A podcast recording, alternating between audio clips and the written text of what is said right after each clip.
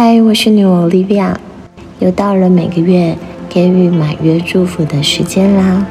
跟各位报告，本月的满月魔法重月许愿仪式已经顺利完成。这一次满月传达的讯息是：梦想超越直觉，请对自己说：“我所关注的都将成为现实。”因此。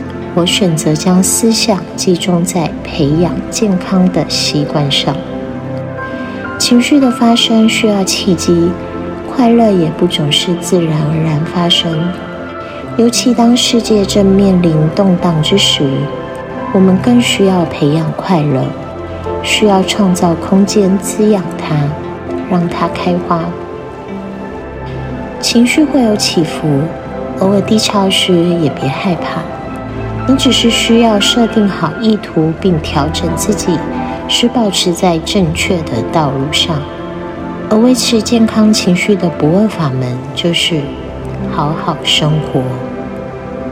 请永远提醒自己要找到积极的一面，这当然需要努力。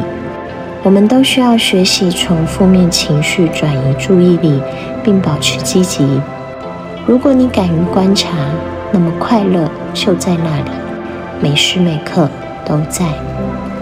我们生活中总有一些朋友，他们是快乐的花火，会欢欣歌唱着提醒我们保持清醒。